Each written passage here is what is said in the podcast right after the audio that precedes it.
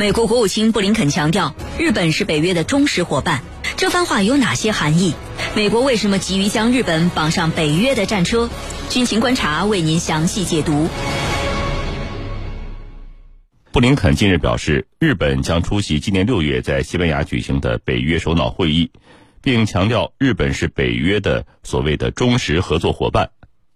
日本内阁官方长官松野博一随后呢是迅速回应称，日本还未就此事做出任何的决定。那么，美国为什么急于要将日本绑上北约的战车呢？接下来我们就一起分析。袁教授，请您首先给我们分析一下啊。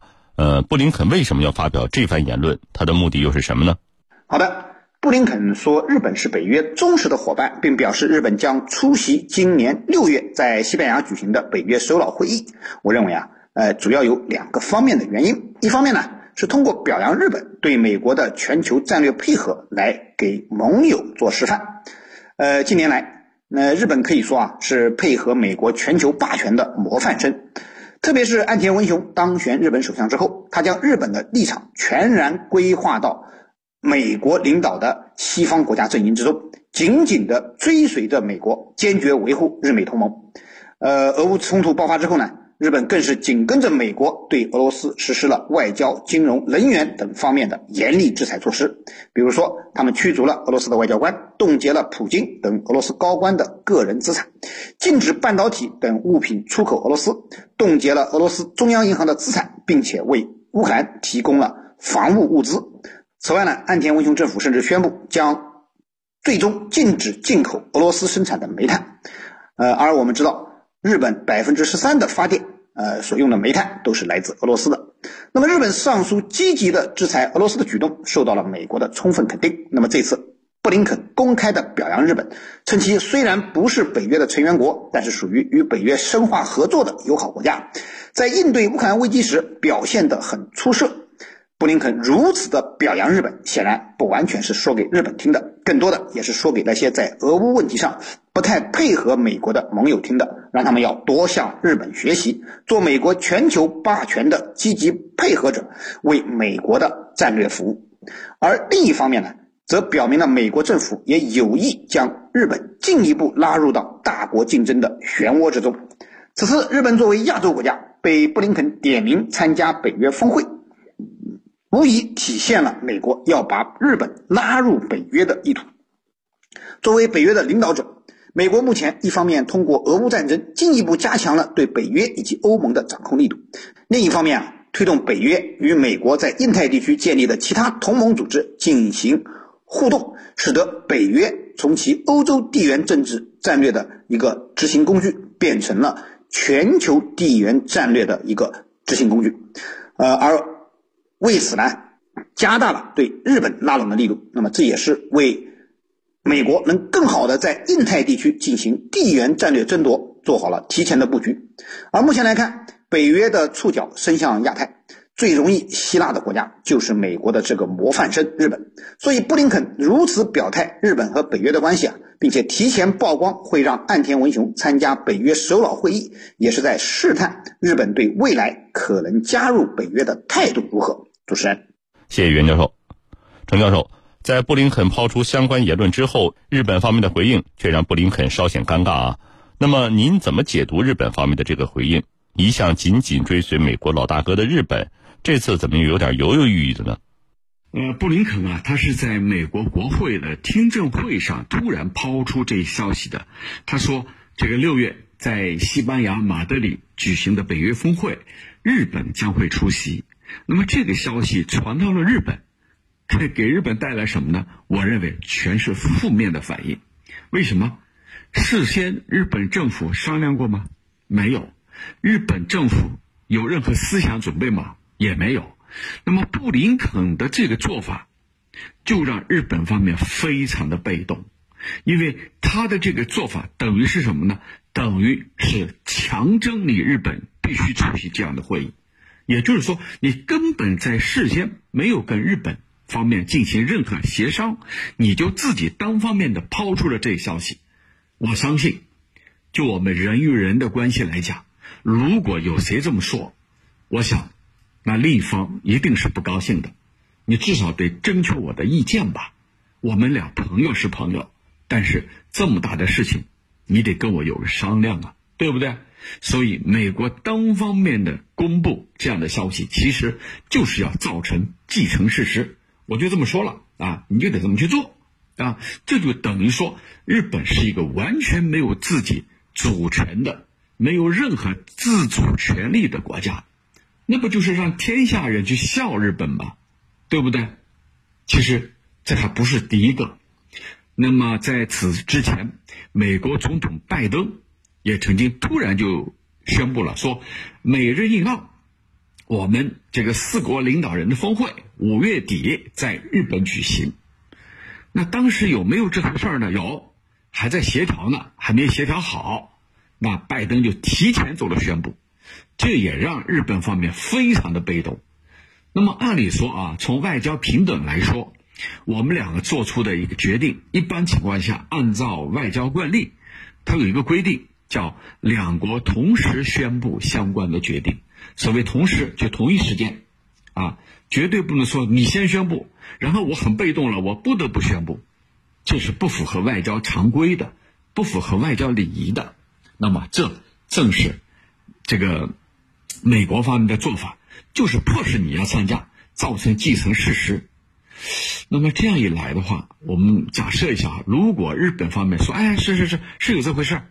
那么，日本国内的媒体和老百姓一定是非常的恼火啊！你看，太不把我们当回事儿了，太不把我们当人看了，对吧？这就是这样，这还是表面的，尊重不尊重只是一个表面的。那么，还有更为现实的问题，更为实质性的问题是什么？就是你强行让我参加北约峰会，那未来人家俄罗斯。就会把我视为是北约阵营的一部分，而俄罗斯对北约的愤怒很有可能宣泄到我日本的身上。我日本是跟他有领土纠葛的，那这样一来的话，我没有办法来解决问题。那么，即便日本没有加入北约，只是参加这样的会议，也会被俄罗斯视为是不友好或者敌对的一方。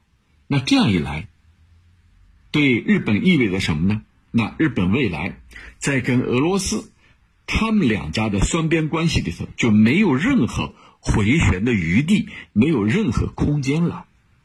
那么美国的这个做法就是造成既成事实，这个做法还有一种什么强征啊，就是强迫的意思啊，这个意图又非常的明显。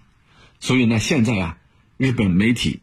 就有一种感慨，什么呢？就是目前美国不断的把日本拉到北约体系里头啊，又是呃选边站队啊，又是呃让日本表态啊，向乌克兰提供一些装备啊。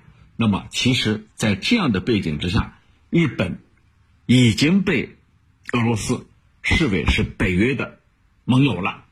那这就会给我们日本带来非常。严重的后果。那么，其实对日本来说，他所要做的，就他的核心不在这儿，他才没有必要去趟这趟浑水。他所要做的，他的核心在哪里呢？就是核心在于未来去修宪，把和平宪法推翻，让日本成为一个正常的国家。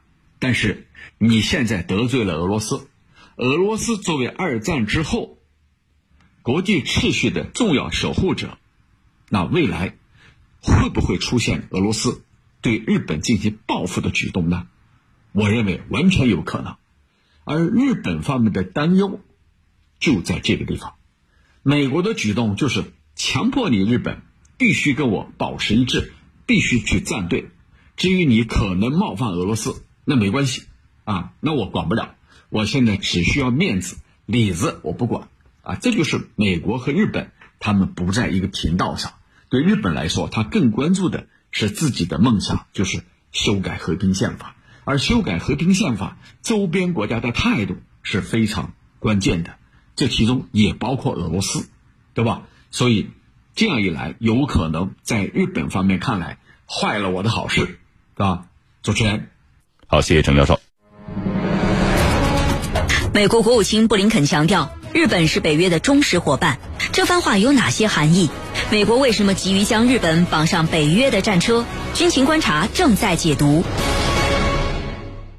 袁教授，最近一段时间啊，北约是不断的谋求进一步的扩张。我们前两天的节目当中呢，呃，也关注过芬兰、瑞典可能会加入北约这件事儿。那么，我们也想知道，日本有没有可能成为北约的下一个的拉拢目标呢？好的，现在可以肯定啊，美国已经将北约全球化，呃，作为了其下一步发展的目标。美国不断推动北约东扩，主要的目的是两个方面：一方面呢是进一步控制欧洲，而另一方面是联合更多的欧洲国家对俄罗斯实施战略围堵。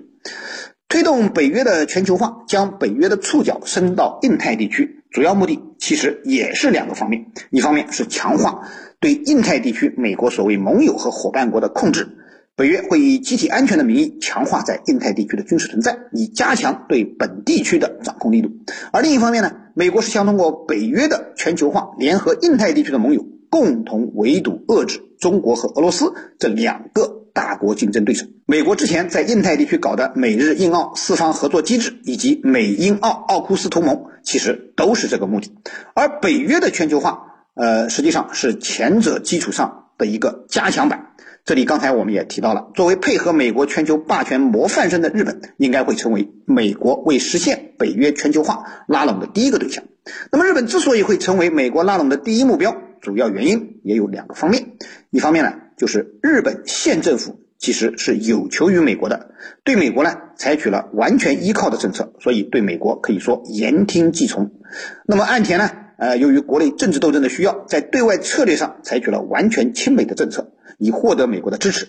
呃，其前任呢，安倍呃已经非常亲美了，但是呢，他并不是所有的问题都会和美国保持高度一致。那么现在的岸田基本上是唯美国马首是瞻，特别是在对待俄罗斯问题上。在安倍执政期间啊，日本对俄罗斯一直采取比较友好的态度。二零一四年克里米亚危机期间，原首相安倍晋三即使在美国的压力下，也没有对俄采取实质性的制裁。与之产生鲜明对比的是岸田文雄，他一改之前对俄的怀柔政策，对俄罗斯采取了一个又一个的实质性制裁措施。这使得美国看到了一个听话的日本，自然就会产生优先将日本拉入北约的一个想法。呃，日本内阁官方长官松野博一其实属于安倍派的人，所以呢，他在布林肯表达拉拢日本入伙言论之后啊，他的这种表态其实暴露了安倍和岸田派系的冲突和矛盾，同时呢，也表明岸田为了实现长期执政而不得不全面倒向美国，寻求美国支持的无奈之处。另一方面呢。加强和北约的合作，甚至加入北约，也是符合日本当前的国家战略定位的。当前，日本在国家战略上把摆脱二战战败国身份束缚，寻求国家正常化作为了基本的战略定位，这就需要通过加强美国以及北约的合作来实现突破。如果说岸田这次真的参加了北约首脑峰会，可以看作是日本突破和平宪法、实现所谓国家正常化的重要一步。当然，就目前来看，日本加入北约的条件并不完全成熟，限制其加入的因素还很多，短期内啊应该不可能取得成功。不过，美国在全球范围内拉拢盟友和伙伴，共同围堵遏制中俄的战略意图却已经暴露无遗了。主持人，好，谢谢袁教授。军迷时间，军迷时间。程教授，北约的扩张呢？北约的扩张到底会带来哪些严重的后果？对此，国际社会又会如何应对呢？好的，呃，北约方面啊一直在进行东扩，在历史上，它曾经进行了五次东扩。其实，北约成立的历史，它就是一部冷战的历史，是围绕着是因为冷战而出现的一个产物。当苏联解体、华约解散之后，北约按理说就没有必要存在了。可是呢，北约还存在着。北约把自己定位为我是一个防御性的组织，可是大家看得很清楚，它根本就不是一个防御性的组织。它当年袭击了、空袭了我国驻南联盟大使馆。那前两天我们纪念了这个周年活动，大家都记得很清楚啊。那你是一个防御性的组织吗？对不对？他还袭击了利比亚啊，把利比亚的政府给推翻了。你是一个防御性的组织吗？如果你是一个防御性的组织，你应该把范围局限在你北约的版图之内啊。如果谁侵犯了你，你进行反制，那是你是一个防御性的组织。可是现在你把导弹扔到其他国家的领土上，炸死了其他国家的公民，推翻了其他国家的政权，你还是一个这个自卫性的组织吗？根本就不是。那未来的俄乌战争爆发以后。北约啊，又找到了进一步扩大的这个所谓的依据。你看，下一步很有可能是芬兰和瑞典。那么现在他在频频的拉亚洲国家来捧场，企图啊把北约往亚洲国家去扩。这样的话，在美国看来，他自身的实力在下降，未来维持自己的当今世界有很大的难度。但是依靠北约，依然可以为所欲为。北约成为他运用的工具，那么北约东扩会带来多大的影响？什么样的影响？我认为重点是三个方面。第一，就是国际局势的紧张。你比如说，你扩大到这个芬兰和瑞典，那你会造成俄罗斯跟芬兰和瑞典这两国之间关系的紧张，整个国际局势会变得非常的动荡而复杂。那么第二个呢，就是你会造成。新的军备竞赛，因为你北约东扩了，你必然会刺激其他各方不断的去提升自己的军力，那就形成了冷战时期的军备竞赛。第三个呢，就是让目前一个全球化的时代变得逆全球化，而且呢，有可能重新回到当年冷战的时期。冷战时期就是两个军事集团。那现在，美国正在让它重新回到一个新的冷战时代，新的冷战时代，那就造成对抗，冷对抗加剧，而全球化被放到一边。当今世界的发展之所以如此迅猛，就是因为全球化。全球化给各国都带来了实惠，包括美国。但是特朗普上台以后，觉得全球化削弱了我美国的实力，让你们啊。弯道超车，我不干！你看，这就是他出于啊一己之私，而要把全球化变成逆全球化，叫逆水行舟啊！这就是西方国家的理念，就是我可以发展，你不可以发展。其根本性的目的还是要维护自己的霸权。主持人，好，感谢两位军事评论员的精彩解读。